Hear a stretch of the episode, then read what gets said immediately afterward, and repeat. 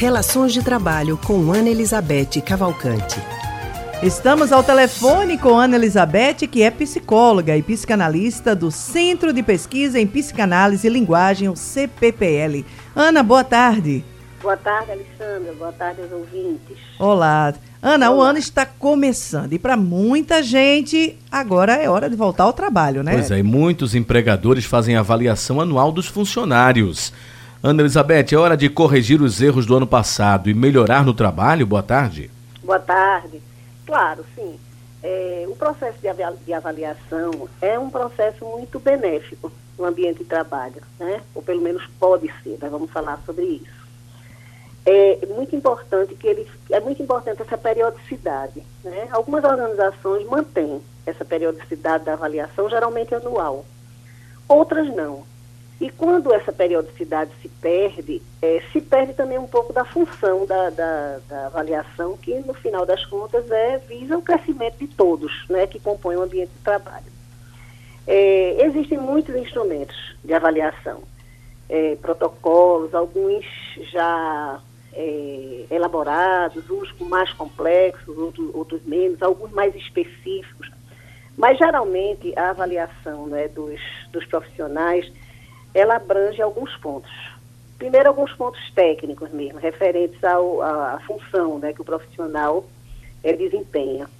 E também outro, alguns outros pontos que são mais genéricos, não são específicos daquela função, mas são mais genéricos, que são exatamente a capacidade de, de relacionamento, de conversar, de trabalhar em equipe, a capacidade de lidar com dificuldades de resolução de problemas, o compromisso mesmo com o projeto de trabalho. A gente, inclusive, já falou muito sobre isso aqui, né? Que a competência técnica é importante, mas é preciso outras competências para que a pessoa possa se sair bem no ambiente de trabalho e colaborar mesmo, né? Com o ambiente, com a, o projeto da, da organização.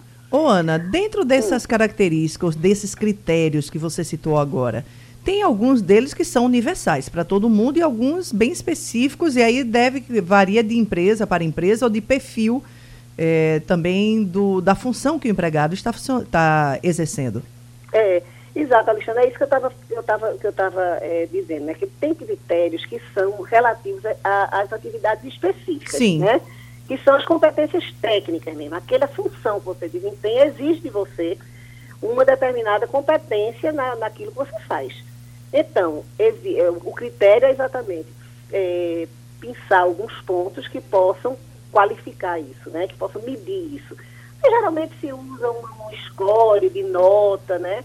Quer dizer que aí pode avaliar como é que as pessoas estão em relação a esses pontos específicos do, da, do desempenho da sua função. E tem, como você falou, esses mais universais, que são também pré-requisitos fundamentais, como eu estava dizendo.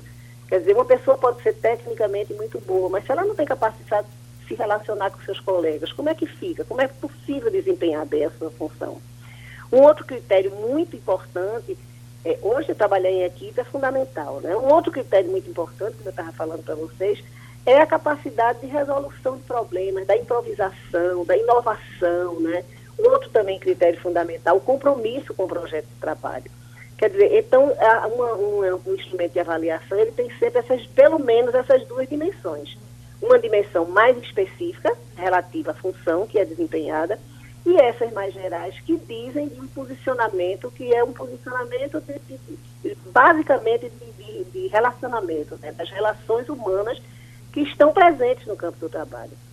Agora, é muito importante, acho que tem algumas considerações que a gente tem que fazer sobre a avaliação que são muito importantes. Primeiro, que esses instrumentos, eles devem ser adaptados à organização, entendeu? Quanto mais certo. adaptados, melhor né? porque dizem de, é, do, do, estilo da, da organização, é, vai avaliar exatamente aqueles pontos que são mais importantes, que são mais relevantes. Então, um bom, um bom instrumento de avaliação é aquele que é adaptado né, à organização onde está se fazendo processo de, esse processo de avaliação.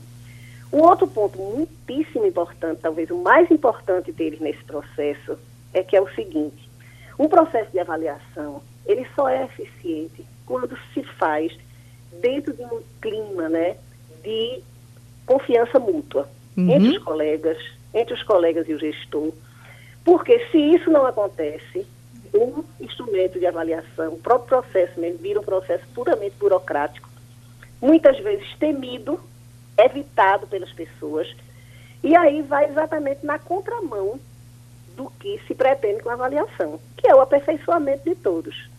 Então, e isso, por incrível que pareça, Alexandre, acontece. Acontece de, de repente, o instrumento de avaliação possa ser um, um instrumento persecutório dentro de uma equipe. E isso é muito lamentável, né? Então, ao contrário, quando tem esse clima de confiança, eu acho que aí é, realmente é um, um procedimento muito importante que leva, de fato, ao, ao crescimento de todos. Eu gosto muito da forma de fazer a avaliação compartilhada, onde você cria um clima de conversa que pode realmente né, se debruçar sobre os pontos mais difíceis, sobre os pontos facilitadores e estabelecer um certo uma certa rota de aperfeiçoamento para todos. Ok. Acho que é muito importante. Ana Elizabeth, gratidão pela sua participação aqui conosco. Boa tarde para vocês e para todos os ouvintes. Até a próxima. Muito boa tarde. Conversamos com a psicóloga e psicanalista do Centro de Pesquisa em Psicanálise e Linguagem, o CPPL, Ana Elizabeth Cavalcante.